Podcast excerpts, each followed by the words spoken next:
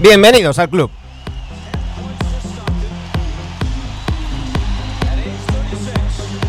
Muy buenas tardes, ¿cómo estáis? Aquí estamos de vuelta, ya sabéis, en un episodio especial. Ya sabéis que además de los capítulos semanales, analizando y con las secciones de Dani Gea y Sergio Jimón, además de NBA Adictos a las 12 repasando la jornada de la NBA, de vez en cuando os traemos capítulos especiales. Hoy va a ser uno de esos, hoy va a ser uno de esos capítulos, una entrevista en inglés con el gran Seth Partnow. Ya sabéis, hoy haremos la entrevista en inglés, estos días la traduciré, la doblaré y posiblemente el sábado o domingo la tendréis doblada en castellano.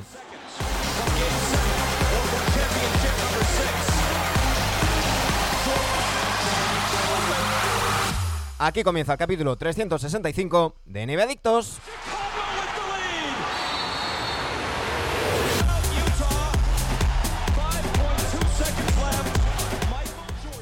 Y es que hoy tenemos con nosotros al gran Seth Parnell. Eh, Seth Parnell, NBA analyst at The Athletic, former director of basketball research of the Milwaukee Bucks.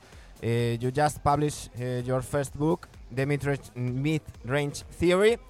It's an excellent excuse uh, to bring you here to NBA Adictos. Welcome, good afternoon, and thank you for being here. Uh, thank you for having me. I uh, um, I love love your intro. That is that is popping. is is uh, the song is uh, from Carlos Bayona, uh, the brother of Juan Antonio Bayona, the film director, and and the, um, they they have the announcer of the Chicago Bulls because he is a, a die-hard Bulls fan and and is Jordan in the '98 uh, finals. didn't uh, that treat. Um, Seth, I have to confess that I know you from the Athletic. Um, please, everybody, subscribe uh, to the Athletic. It's the best spent money. Uh, I really enjoyed your analysis, and then I started following you, following you in in Twitter. Uh, you are a must follow in Twitter. Uh, but I, it wasn't until a couple of, mo of, months ago that I realized that you worked for the back for the Bucks. Um, I know I am a, a disaster. what, how it was that path from being an executive to be an NBA analyst at the media?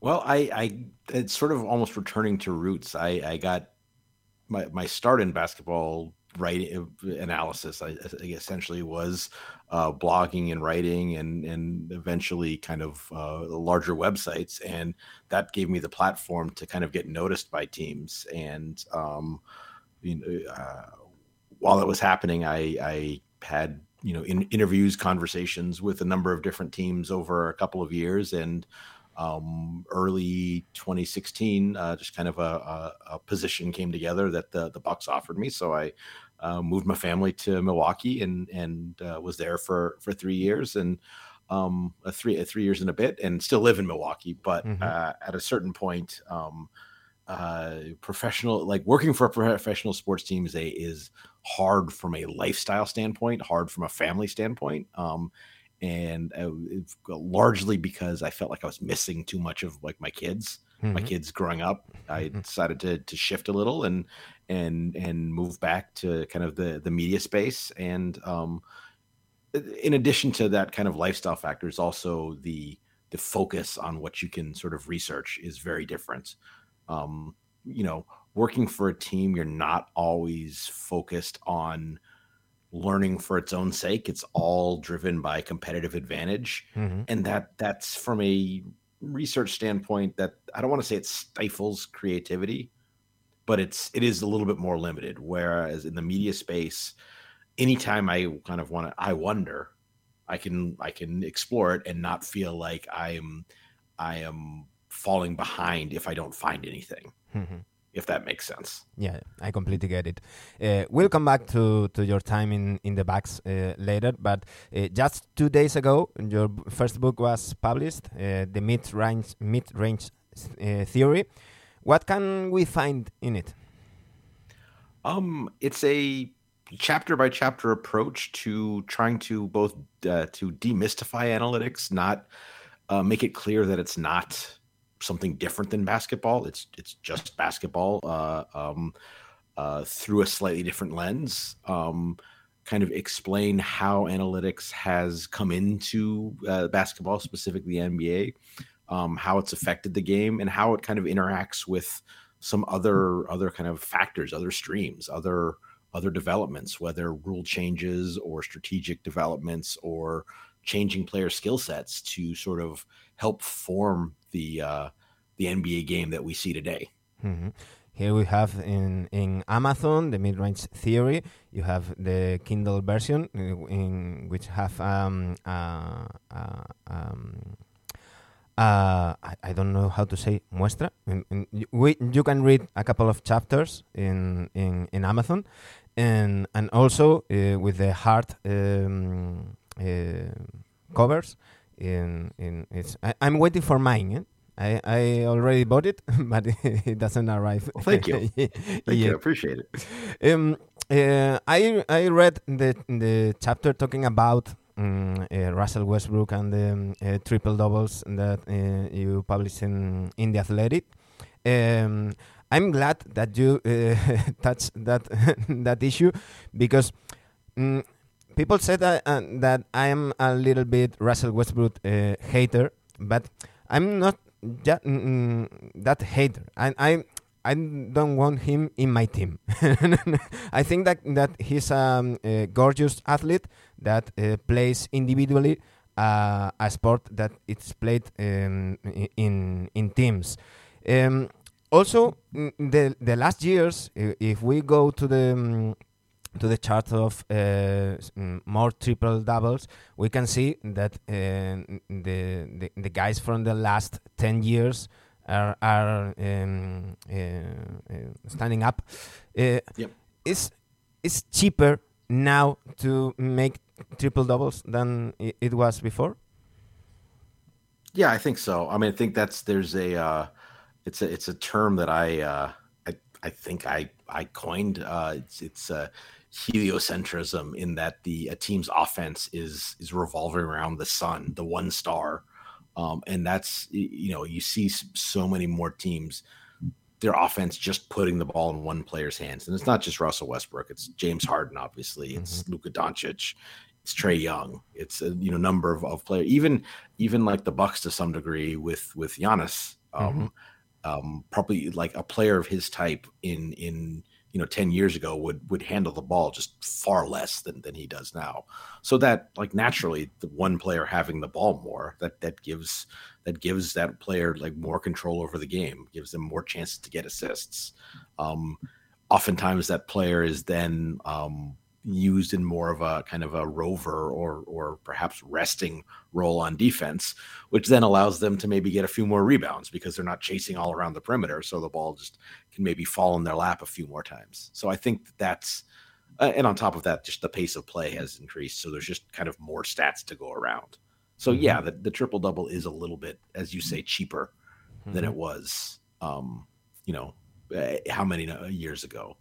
Mm-hmm. Um, if, if, if I may, to to uh, you you you talked about not wanting Russell Westbrook on your team.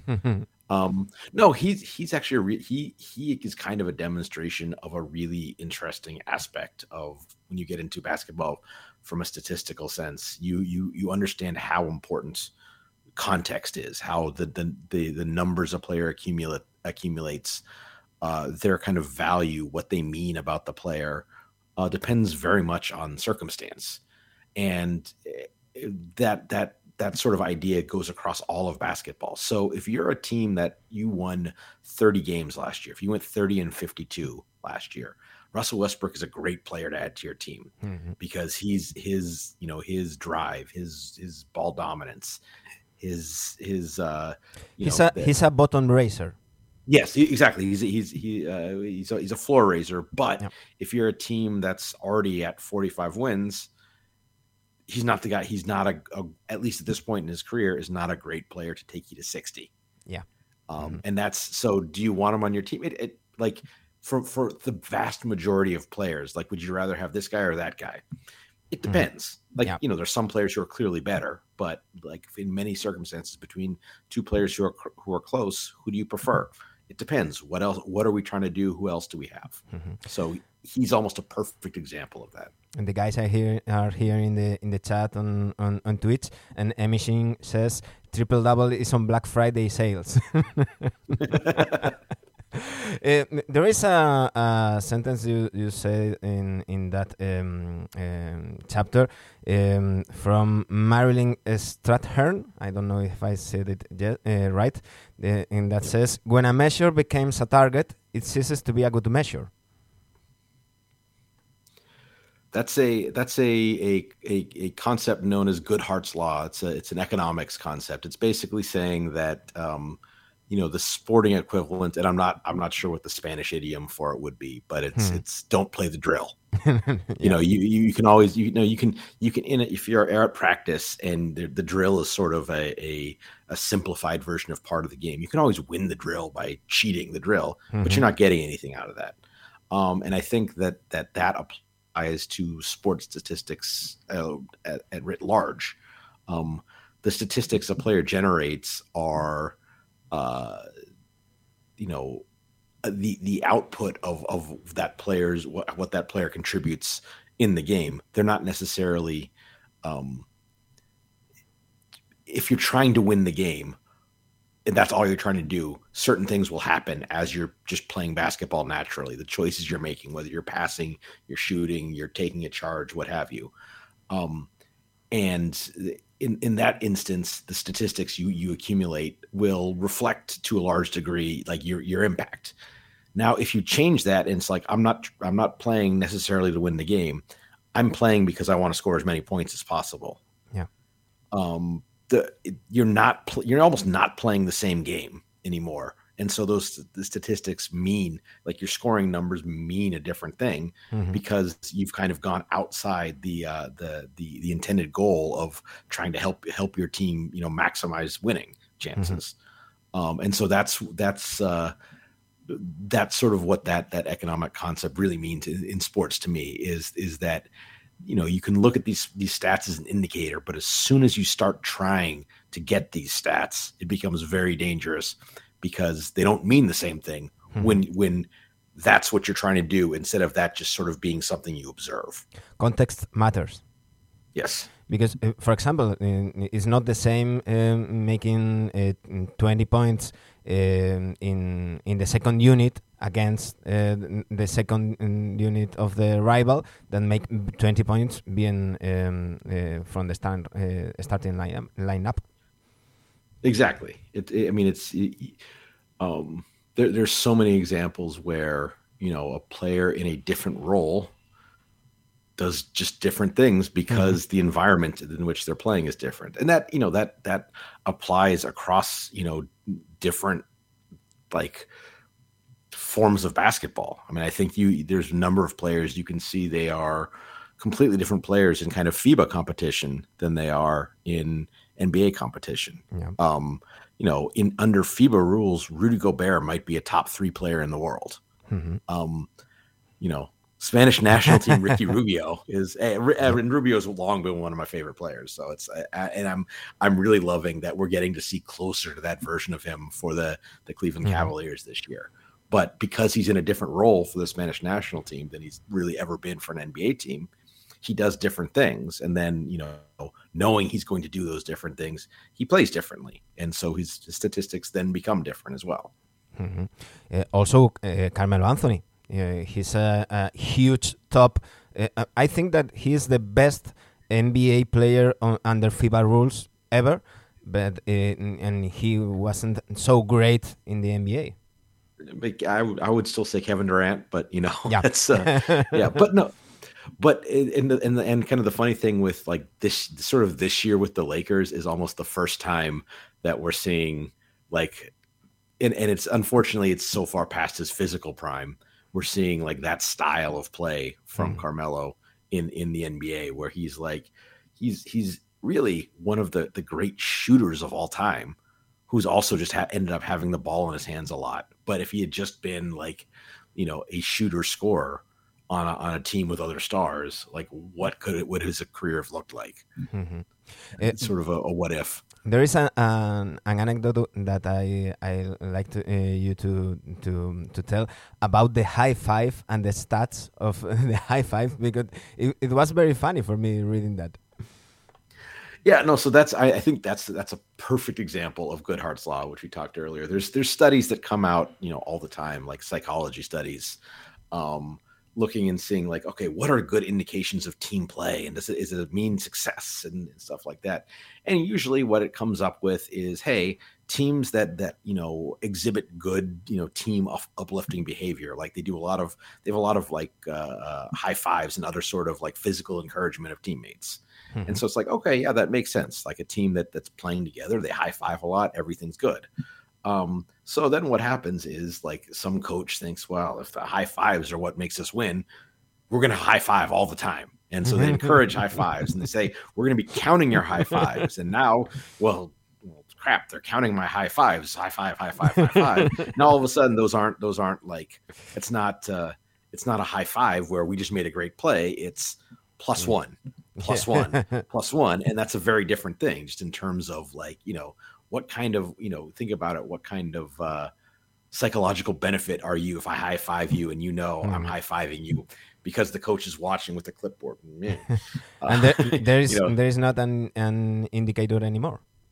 Yeah, exactly. It's it's it's it becomes almost it becomes worthless as an indicator because you sort of you've you've uh, you've opened the present. You know, you've you've looked inside the box, and now it's uh, well, no more. It's not a surprise anymore. Mm-hmm.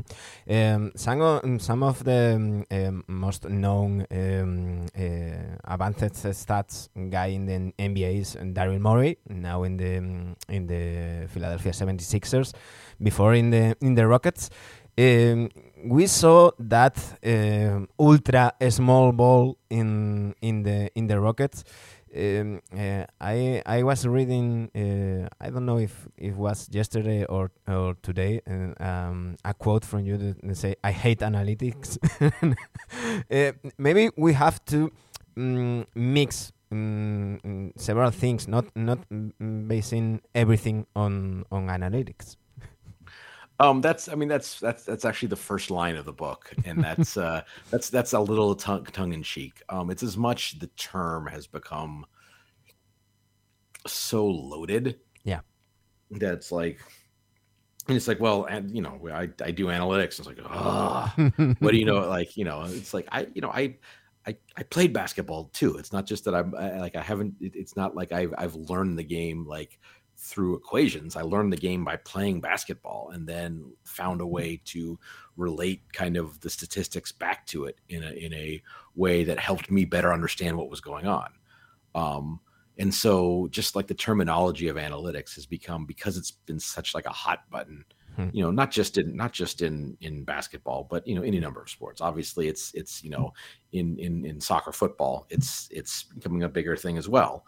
Um and and there are people who are are fearful of it um in part because they're seeing it as like something different something it's it's threatening both because it's new but it's also kind of well that's not that's not the sport. That's it's that's like like taking the nature of the sport. Yeah and it's it's like no it's it's understanding the need if done well done poorly yeah. absolutely. Done well it's just better understanding the nature of the sport. Like the, the the the thing you learn very early if you're doing kind of sports analytics and i have to use the term because we don't have a better one. The, the, one of the things you you you learn early is that um the the kind of the the the old heads the traditional knowledge that's pretty good you know if there you kind of a lot of times in public discussion it seems like you know if you were to you know rate the understanding of like the the coach or the gm or whoever uh, uh, of the sport it's like oh they're at about a 50 and really you get into it, it's like no they're right 90% of the time. 80 maybe okay they think they're right 8 90% of the time they're probably actually right 80% of the time and then there's that 10% in the middle where we can kind of discuss and maybe like maybe tweak a little bit and, and help improve. But like so many of like the basic kind of um basketball truisms uh yeah you study them and it's like yeah that's right. That's right. That that's also right. You know the you get down to the you know the the Dean Oliver's four factors, which are like the basis of basketball analytics. It's effective field goal percentage, turnover rate, rebound, defensive rebound percentage, and free throw rate. Um, if I wanted to translate that, that would be take and make good shots. Don't let the opponent do the same. Take care of the ball. Don't foul. Finish your def- defensive possessions with rebounds. It's, like it's, that's that's it's what you say to a boy of six years old when he starts playing basketball. yeah, exactly. Like that's that's that's that's just basketball, and yeah, we've described it in a different way, and we're better, Uh, like more precisely and better calculating how well you do at those things. But that's that's that's just basketball, and and I think I hope that that's part of what I'm able to do in the book is really illustrate how how how they're the same thing. Maybe we just use slightly different language.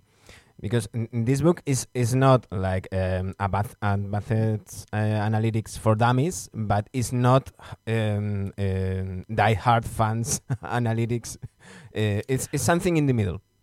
Yeah, I mean, I, I do think that it's probably um, if for someone who knows very little about basketball or the NBA, there might be a little bit of a wait, who is he talking about? But for for for basketball fans, I tried to make it as understandable as possible. Um, I think um, I have an appendix at the end, which is a little bit of basketball analytics for dummies. But uh, but in the in the in the body of the book, I think there's two equations. So I wasn't I wasn't trying to do math. I wasn't trying to to do statistics. I was trying to uh, sort of um, ex- explain, how, you know, what these things mean. Not not kind of. You don't need to know to to really gain the benefits of analytics. You don't need to know how to do a ridge regression. Mm-hmm. You, know, you don't you, you but you you do kind of need to understand basic at a, at a, t- a basic level what an adjusted plus minus model is doing. Mm-hmm. And I mm-hmm. think we can we can explain that pretty easily. It's like, hey, you know, okay, we have plus minus, but we know the reasons it's wrong. Like, well, who you're playing with, who you're playing against. Well, we have statistical and mathematical technique techniques to control for that, and that's what we're doing. That's what these models do. It's like, okay, like I don't think that's a very that, that's not that's a hard concept to understand. Yeah. Do you need to know how that works to to to understand kind of what that means? I think you need to maybe know how it works enough to know that it's not you know BS. Yeah. But beyond that, you I, don't need to you, you don't need treat, to perform it. I treat advanced stats like I treat my car. I, I know the basics of uh, why when I turn the key uh, the, the car moves, but I don't know how the uh, the engine works. yeah. But but your but you, you know you your experience has told you that it does. So it's like good. I turn it, it works. We go.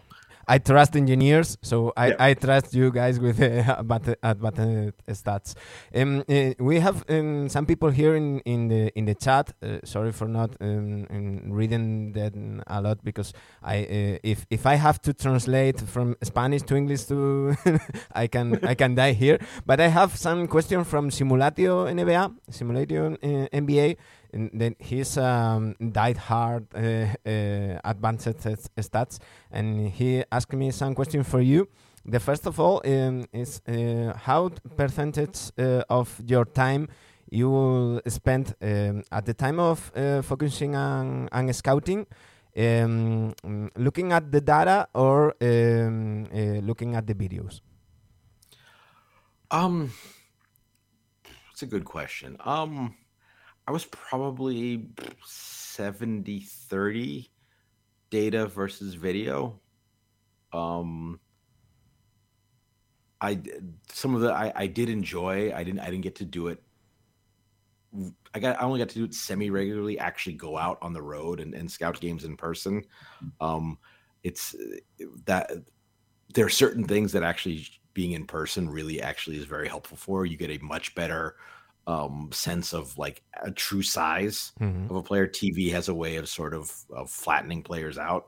So it's like, oh, that guy's that guy's actually much more muscular than he he or he's much skinnier than he looks on TV, or is he's actually not as, as, as he doesn't have quite the length that I thought. Um, and that's that's that's useful information.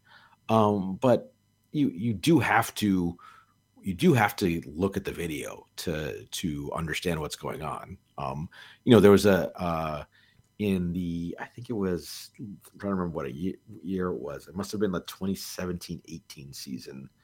Um,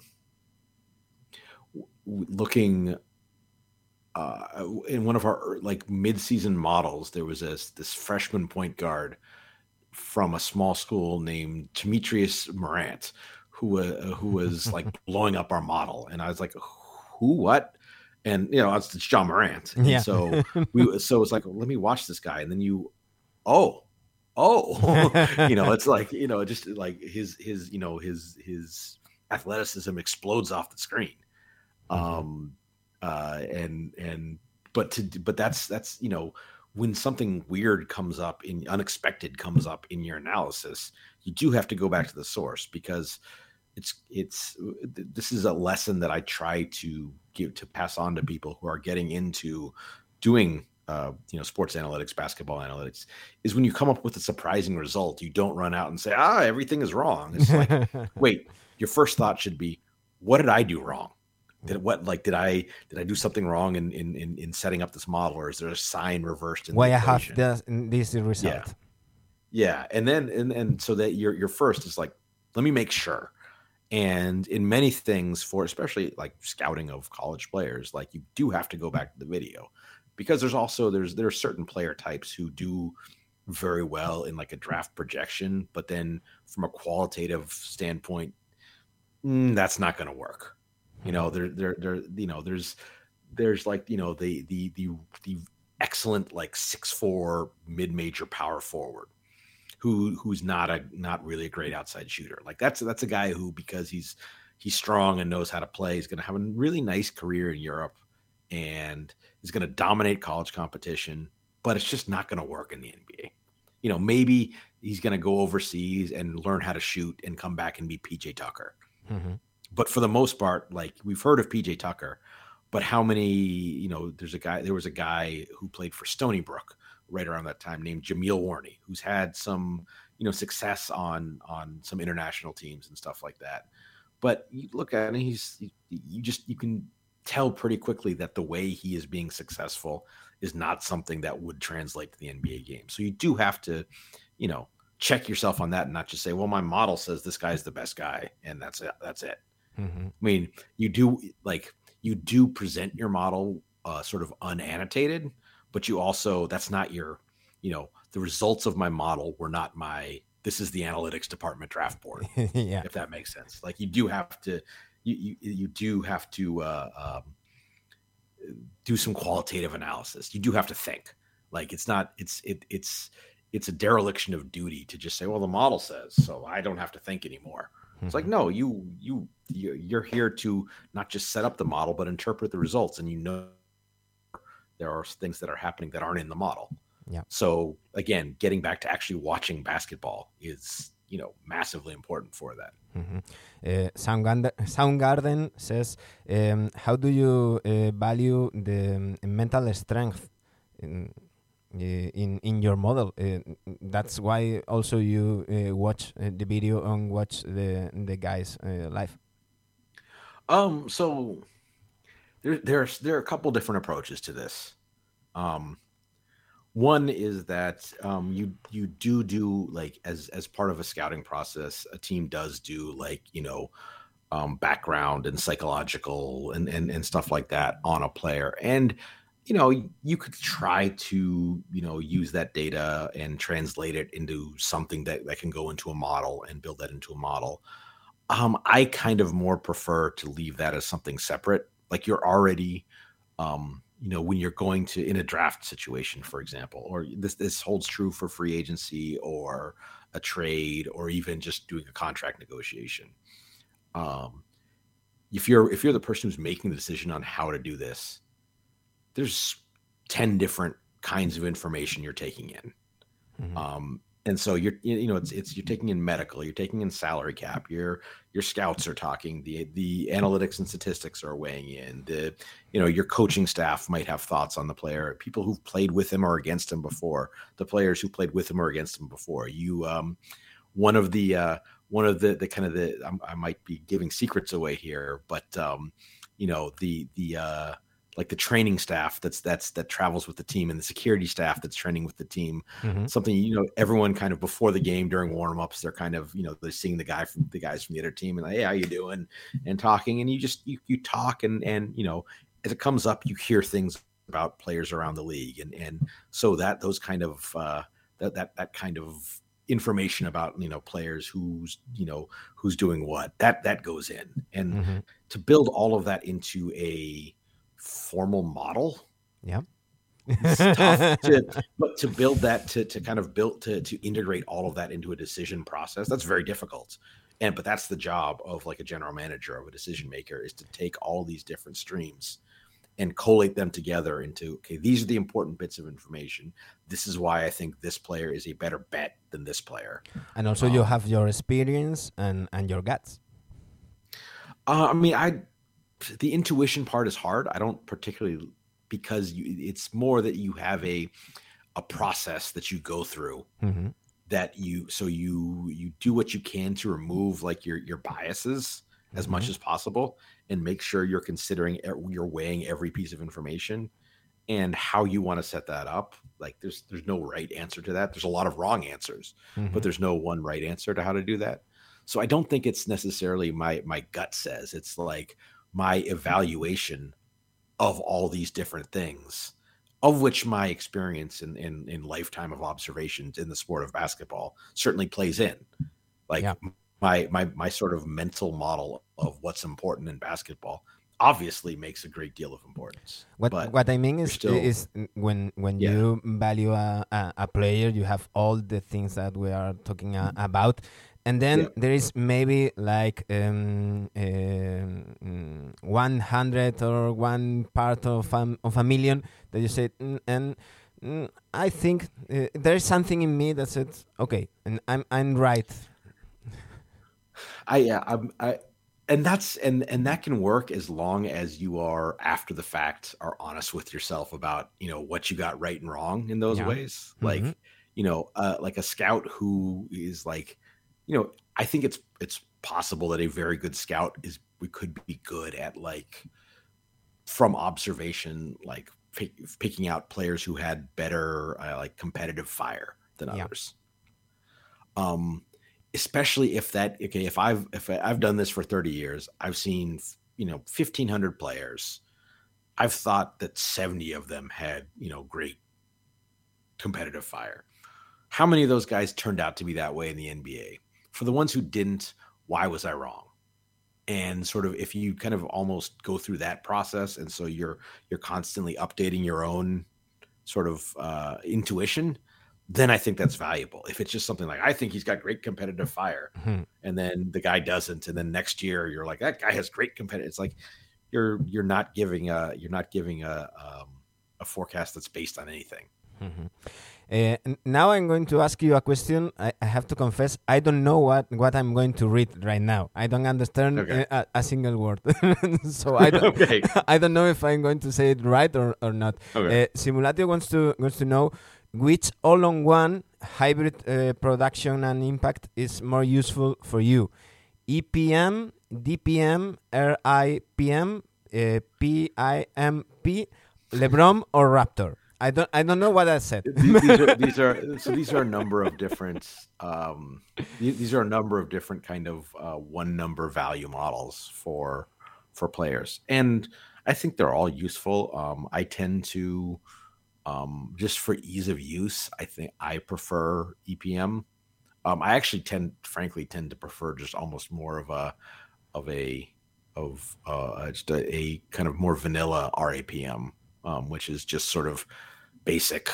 Um, all of these models kind of add some things on top of you know an adjusted plus minus model to give better predictive uh, uh, to outputs, um, which is helpful in some ways, but in other ways, to my mind, it if when they're wrong, it's hard to tell why because you're not exactly sure Mhm. what's causing them to do to to view a player a certain way. Mhm. Um, so I, I prefer the one that's very, um, just as a starting point for analysis, very like, okay, when this player was on the floor, controlling for who he was with and against, what happened, and then I can, you know, okay, well, he was playing out of position, or there's there's there's there's you know uh, some well-known reasons why that number might be you know off, and you can kind of mentally adjust for those. Um, but I think all of like basically in any of the models that that that that were listed have have things that recommended recommend them. Um, you know, something like uh, you know the other one is is even though it's not available readily publicly anymore because the inventor of it works for the Wizards now is uh, PIPM, uh, Player Impact Plus Minus. Um, that's that's one that I think is very useful because it it works reasonably well off a, of a, very, a much smaller sample. So you can actually like do look at it for say the playoffs, which is mm-hmm. um, it's it's you know analyzing the playoffs is problematic in other ways, but at least that's something that that kind of works. Um, so those are the two that I I would say that I probably use myself the most. Um, uh, DPM, um, uh, Kostya Medvedovsky is a friend of mine who's the creator of that. I'm very intrigued by that. Um, it's it's I it hasn't been around long enough for me to be completely comfortable. And this isn't saying I don't think it works. It's just I don't I don't know uh, observationally how how it works, how it reacts to certain situations well enough to know how much trust it. But I think it's extremely interesting, mm-hmm. and um, and and and um, very interested to see how its its predictions prove out to have been over time. Uh, so so that you know, it's it's a model that that um, so far has seems to have done a pretty good job of of projecting which players will improve and at kind of what rate. It was like the first thing that said, you know what, Jamal Murray's going to be really good in, in not very long. And then, you know, before he injured himself yeah. last year, he had been you know, probably one of the top 20, 20 25 players in the league over the last year. Mm-hmm. Um, but so if, if, if we see a, how he jumps in, in, in the bench when when uh, his team scores, I think yeah. he will he will come back uh, stronger. um, I, I hope so. I really enjoyed like the like the the couple weeks after the Nuggets traded for Aaron Gordon last year before he got hurt. Uh, they were the best team in the league. Yeah, last year, and so I was very I was very sad when he uh, when when he injured himself. I, I enjoy a lot the uh, the, um, the Lowe Post the the Zach Lowe podcast and in, in, that time he he he said immediately uh, there are my favorites uh, this this team is going to rock it and it, it, was a shame in the the Murray injury. Yeah. Um, I want to know why the mid range theory. What why that that name for the book? Um, so there, there's two reasons. One is obviously one of the biggest topics that if you're doing a basketball analytics book, you have to talk about is the rise of the three pointer. Yeah. So the rise of the three pointer is also talking about sort of the decline of the mid range jumper. Mm-hmm. Um, the title itself is actually one of my favorite albums growing up was the low end theory by tribe called quest uh, and actually, back in the day when uh, we were starting the blog that became a Nylon Calculus, mm-hmm. um, the second place name that I came up with for that blog was the mid range theory, and so I've kind of always had that. I've always had that in my back pocket. If I knew, if I, I'll use this someday. And then when I was writing a book, I was like, the mid range theory. I finally get to use it. Um, so that's that's where that's where the title comes from. So it's it's a little bit of a play on words. Yeah, I, I get it because my my nickname uh, Planetario is is not my surname, and is is the name that I would like to to put it uh, in in a bar that I never gonna have. so when uh, I, I became in, in I start in the radio. Uh, I start uh, making music programs and said, okay, planetario, planetary. It's like a musical observatory. That's it. so when I get the social media, it's Manu Planetario. so I perfectly uh, get it. Um, we have to talk, uh, uh, obviously, about the the three point shooting. And talking about three point shooting, we have to talk about the Warriors. But um, maybe I I get surprised um, uh, some some of our listeners because I'm not asking you uh, about the the three point shooting itself, but I I love the analysis you did uh, about the defense of the Golden State Warriors the other day, the other day in on on Twitter. Um, because you said that sometimes we mm, we mm, um, uh, uh, confuse uh, defending well mm, with defending hard or, or running a lot or going to the to the opponent and and uh, these mm, uh, Golden State Warriors are such great defenders, uh, number one in defense uh, right now, because they are so well positioned in in in the field. Absolutely, and I think this is this is a place where you know you can you can make a, a pretty easy uh, you know football analogy. Like uh, so the famous Paolo Maldini quote: "Like Yeah. if I if if if I made if I have to make a tackle, I've made a mistake." Yeah. and that's and that's uh, uh, like you you can play good defense without if you're if you're always in a situation where your defense is sprinting around you have to ask why you've put yourself in a position for everyone to be sprinting around. Now, there are teams, you know, a counterexample would be a team like uh, the Raptors who intentionally play a style where they are, you know, they are using their length and athleticism Yeah. to kind of run and jump a lot. And so that's that's sort of a special case. Yeah. But if you're if you're playing kind of more base defense, what the Warriors are doing right now is everyone is so attuned to what they're supposed to be doing, so uh, good at anticipating where the ball is going to go, where the offensive players are going to go. And- they're when when when it's time for them to be in a spot, they're not running to that spot; they're in that spot. And and if not, they have Draymond.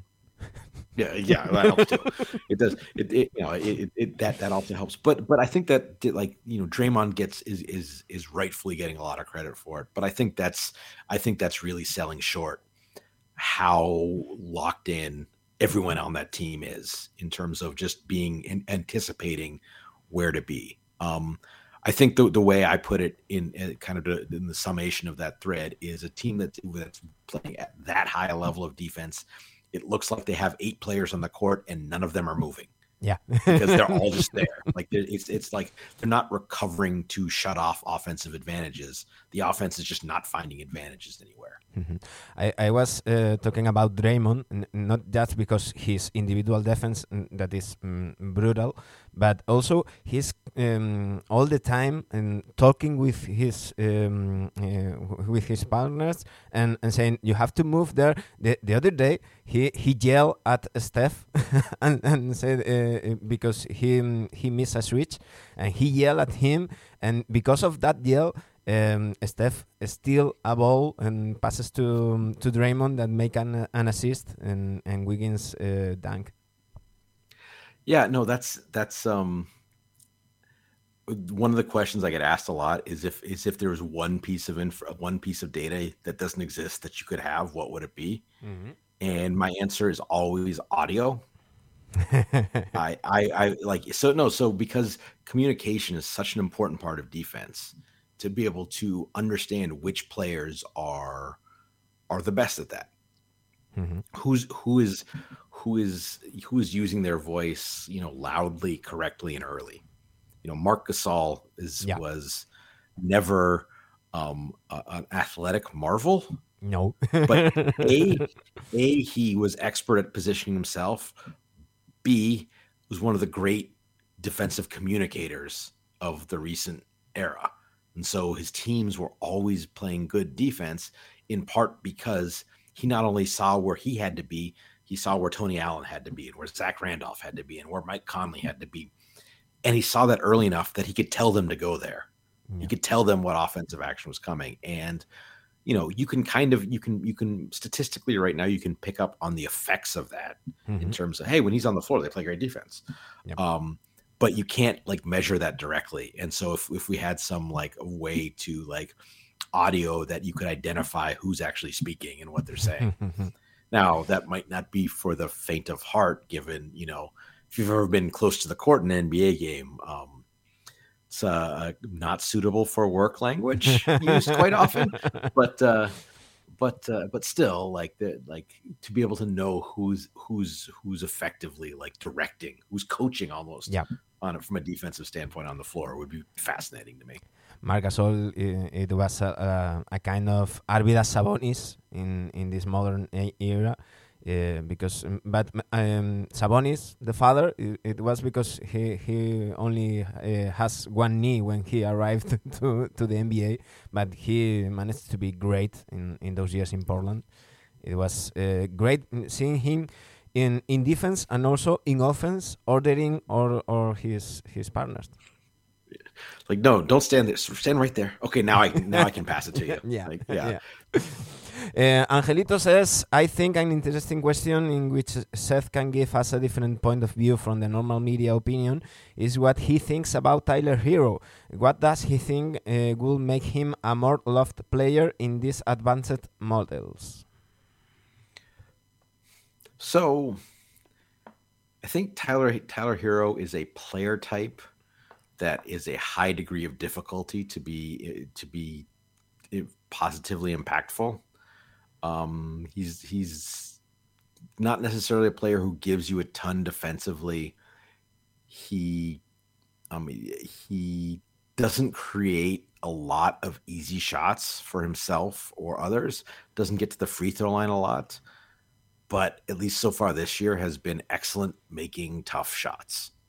Now, if he can be over this year, over his career, to be excellent at making tough shots, that's a pretty good player. Like that's that's that's CJ McCollum. Yeah. Right. That's that that that type of player. But you, going from very good at making those tough shots to average at making is, is the is the change from being a pretty good player to being a guy who might not be a rotation player. So that that's the the the, the margin for error, at least with his current kind of the style of play is very small. Mm-hmm. So that's that's I think that's a, really the sort of the statistical worry about Tyler Herro. Like if you know if he's going to make every shot, then yes, he's good. Yeah, like that's you know that um, it's it's just you know there are there are players who, given the shots they're taking, you do wonder if that how long that can continue, or even if even if it does continue to some level, if it kind of regresses a little bit mm-hmm. and that takes him from you know an excellent player to a good player. Mm-hmm. Um, I think that he, he first uh, has to establish like the sixth six men in in Miami, playing against um, uh, second units and and having such uh, mm, uh great um, um, games is uh, he's having this this year and proving that he is this Tyler Herro and not last year's Tyler Herro. Yeah, last year's Tyler Herro, like you know, I, I talked earlier about you know if you you can do do analysis uh, and you understand that a you know in a in a plus minus model, a player who is being played out of position will show up worse because yeah he, he hasn't played as well. Doesn't mean he's a doesn't mean he's a worse player necessarily. It just means he's. Um, and I think like for a lot of last year, like first of all, he had some injuries last year, which is also a thing that can can affect that. But mm-hmm. he was uh, Miami tried to use him as like a, a, point guard for a lot of last year, and you know, for a guy entering his second year, that was an interesting experiment because you know if he can if he can be the point guard, then that's that's that that that allows you to you know free spots up elsewhere to to do other things, um, and and would be very beneficial from a team building standpoint. Um, I, that didn't really work out, and mm-hmm. he's been sort of uh, moved back to because they added Kyle Lowry in large part. He's being a, able to move back to more of that, you know, that whether it's six man or as a starter, that kind of just go get buckets kind of role, which which probably suits him better from a skill standpoint. Mm-hmm. We talked uh, before about the, the Denver Nuggets. Uh, Canadian Chacho is here saying uh, hello, and uh, he's the, the huge uh, fan of Denver Nuggets here in, in Spain. Um, what the stats say about uh, a guy like Nikola Jokic? That I think that is is absurd. it's, it's I, I, I have no words for, for him. He's such a, a, a great player, and, and, and also is that kind of players that have something special that you you can measure. So the biggest thing about that that like the thing that changed to to you know take Jokic from like an all star borderline all MVP all all NBA level player to a MVP level player was he kind of always had the ability to be a high level scorer. And last season was the first year he's he he almost got selfish enough to to do that regularly. Like it kind of started in the playoffs in the bubble. Um and then and then it kind of carried through for all of last year. It's like, oh wait, not only am I going to be the best passer on the floor, I'm also going to be the best scorer on the floor, and I'll do that every night. And now I'm just the best player on the floor. Um, yeah. And that um, I don't know if that's a, you know, again, that's was that a was that improved conditioning? Maybe a little. Was that a change in mindset? Perhaps. Was that you know some form of skill growth in terms of his his confidence in his jump shot? Perhaps. Like all of these things sort of work together. But whatever happened, it's it's like, okay, I'm gonna like I, I'm a great passer but I'm going to score until you stop me. Mm-hmm. And then if as soon as you start to, you know, bring help to me, then it's a layup because I'm going to I because I'm, you know, not just the best passing big man of all time. I'm one of the I don't know, pick a number. 5, 10, 15, however. Like we'll just like very, one of a very small number of best passers mm-hmm. of all time in the NBA. We'll talk about uh, about uh, your years in, in Milwaukee in, in, in a while. Um, also, I, I, I, we didn't talk about how much time uh, we are going to, to do it. If you have to to go, just just say it, because I can, I can be here like five hours. uh, Canadian Chacho ask ask you if uh, he says, if possible, what do you think about Michael Porter Jr. future? Uh, Denver uh, take a big, a big risk giving him a maximum contract. Uh, you you you uh, have uh, knowledge about they, Michael Porter they, Jr. I think they took a they took a big risk. Yeah, no, I think that's the like. I didn't. I thought they took too big a risk. Um, I thought they, um, sort of the, they, if he had whatever year he was going to have this year, and we get to next summer, and he's a restricted free agent, and he ends up with the contract he got, it's fine. Um, doing it a year early, especially for a player with the health concerns of Michael Porter Jr., um, I didn't love. And I, I, on top of it, I, you know, I'm probably lower and have consistently been lower on Michael Porter Jr. than a lot of people. Uh, to my mind, he do do we know he's good yet?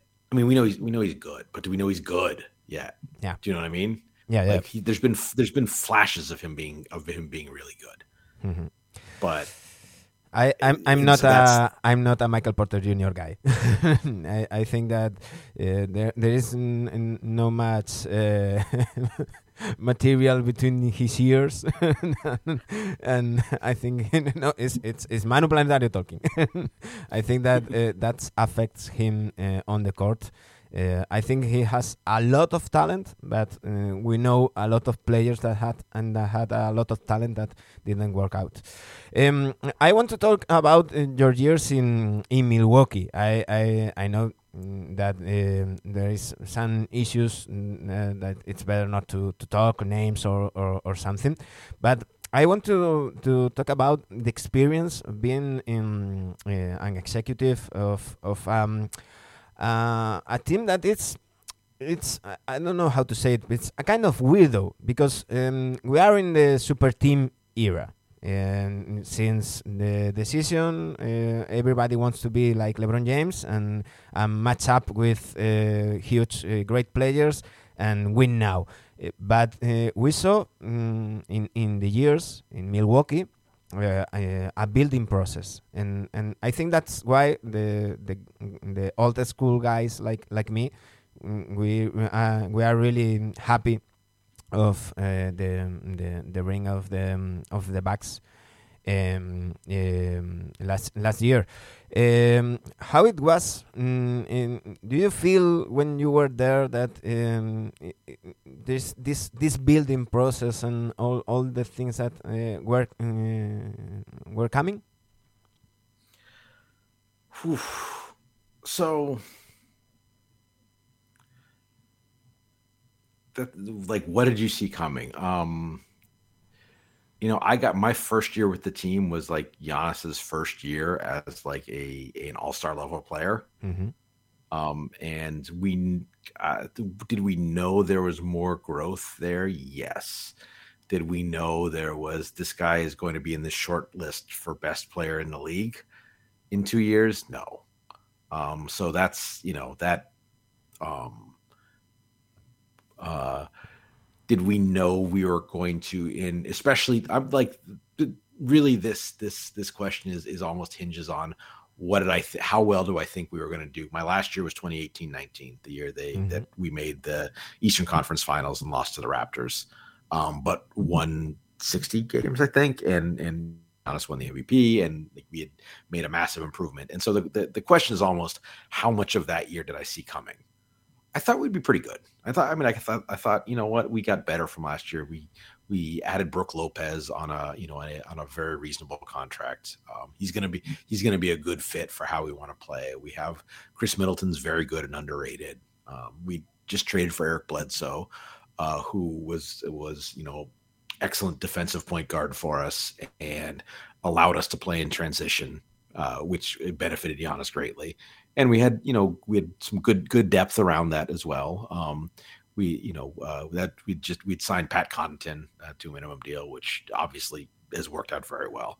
So I thought we'd be I thought we'd be pretty good. And then about uh, three games into the season, I remember texting some friends, and um, it's like we might be good. is, is is what I is what I text like because we, we we sort of started the season. It's like we might like you, you you saw it come together, and it's just like, oh man, this this is something here. We have something here, and and that kind of carried through all year. I mean, I think the the biggest sort of in addition to Giannis becoming the MVP, like that was that was something that was maybe reasonably predictable. Mm-hmm. Um, the big thing was like Brook Lopez being instantly an all defense level player for us. Yeah, like we thought he like. I can say, and I, I talk about this in the opening chapter of the book. Like we we knew he we had we didn't know we had a pretty good sense that he would be good for us and be solid defensively at very minimum.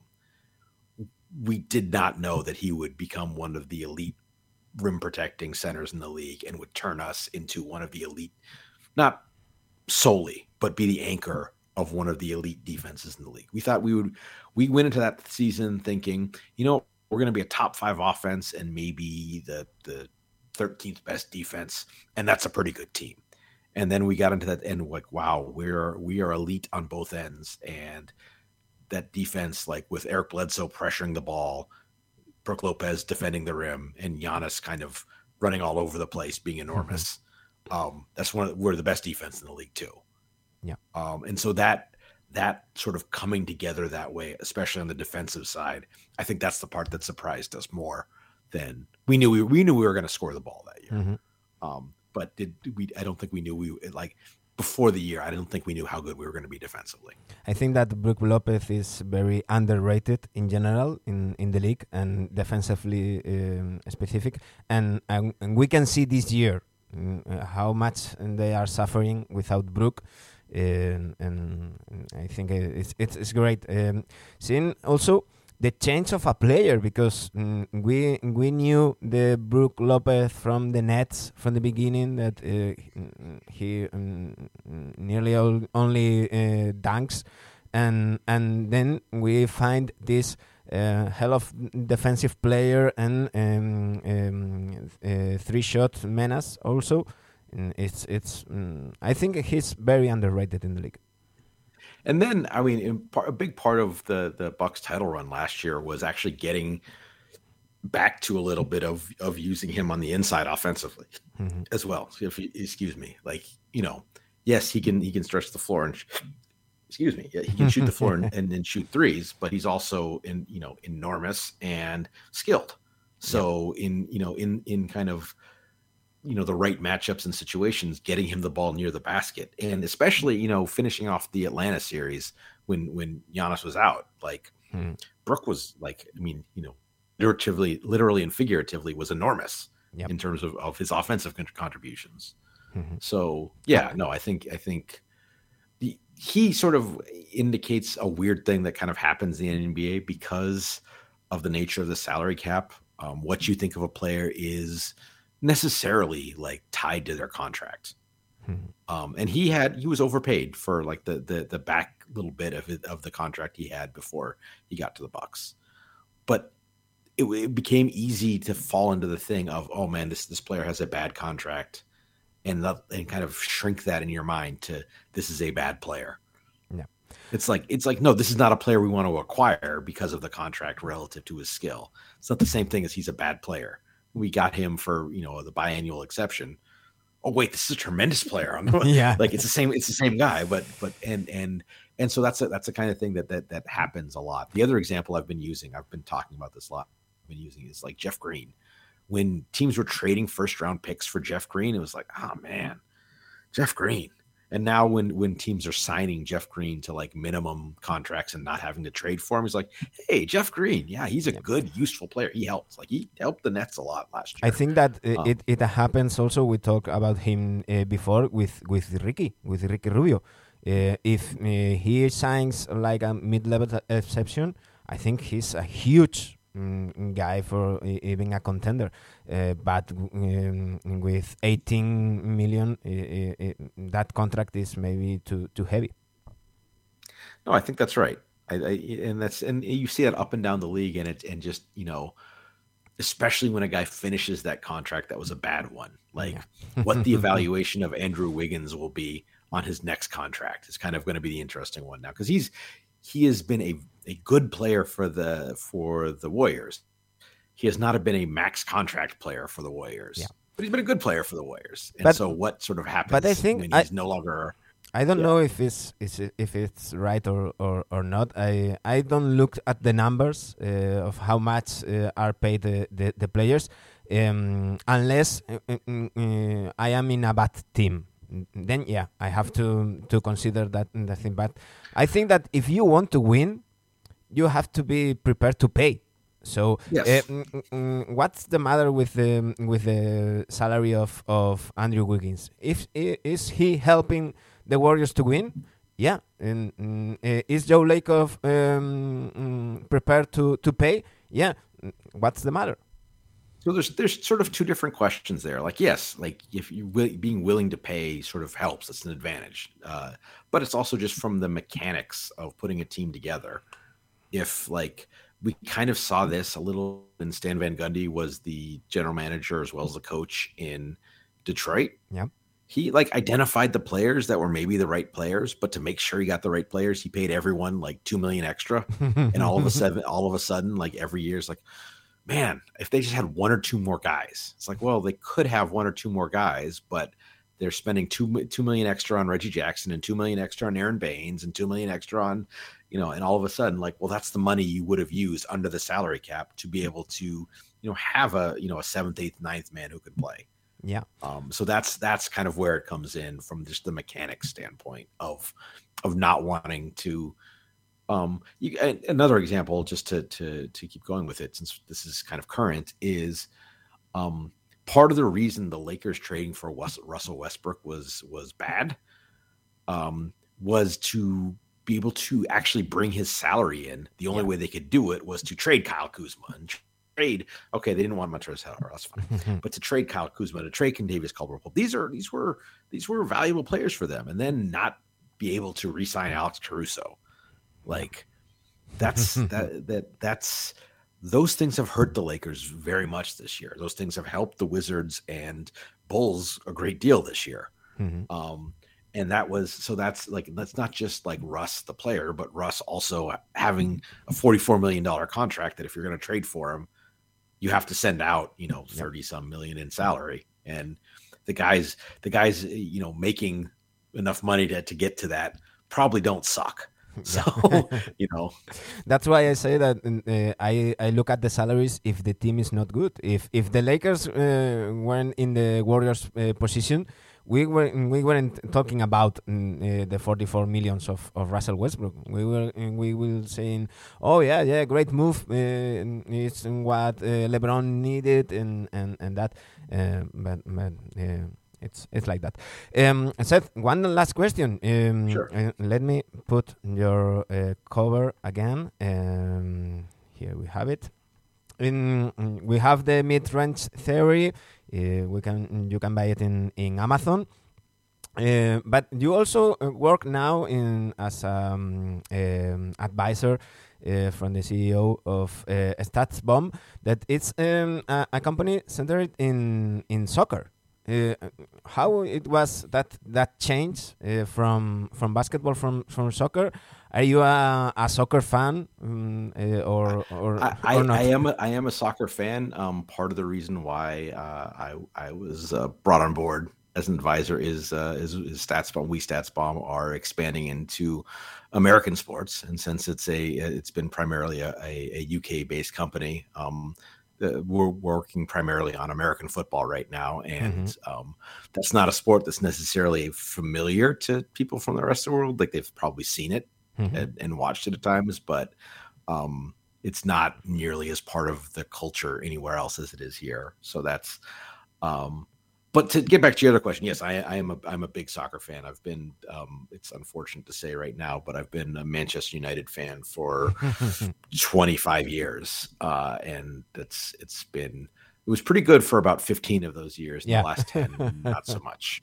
Um, but Mhm. no, no, and and uh, so and and and that came about just uh, uh, Ted Knutson, the CEO of StatsBomb, has been a, as we've been friends for a number of years, and and sort of uh, talked about when they decided to move into North American sports, maybe working together, and Mhm. that's that that that's happened. So now I'm now I'm uh, I'm, I'm I'm doing some of that. and we can read you. Um, uh, uh, uh, also, we have um, a Twitter account in Spanish, um, StatsBomb S. Ahí tenéis eh, la cuenta en castellano de, de, Stat, de StatsBomb. Um, and we also read you in, in The Athletic. And um, I, I have to recommend again that mm, mm, you have to subscribe to, to The Athletic. Um, I talk uh, uh, with a lot of your, your colleagues. You're great. Uh, everyone, uh, when I uh, keep in touch with, with you, is like, okay, yes, I'll do it. It's it's great, and and, and like Jon Krawczynski um, and and company.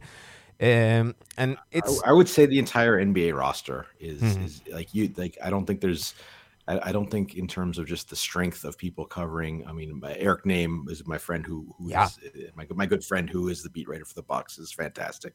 Uh, you mentioned Jon Krawczynski, James Edwards covering the the, the Pistons. Marcus Thompson. is, is, is- yeah, um, is is is, is phenomenal. Yeah, Marcus in, in in obviously Marcus and Anthony Slater in Yeah. in Golden State. Like you go up and down Uh, across the league. We like the, the those people are as as plugged in and knowledgeable and just good writers um as and and you know and and fun to work with so i uh And you do a Um, great job talking about mm, real issues, not not only uh, highlights and oh yeah, LeBron James is great, and, or mm, Luka Doncic, uh, look at what he did.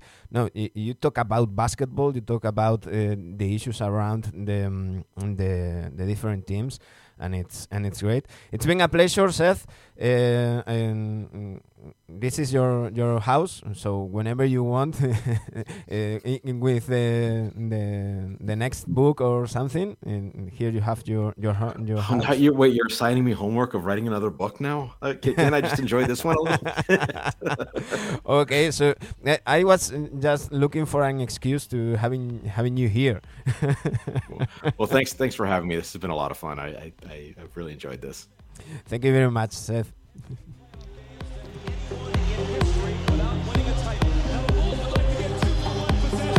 Ahí teníamos a Seth Parnell, ya sabéis su, su libro The Mid-Range Theory. Volvemos mañana por la mañana en Benedictos a las 12. Un saludo.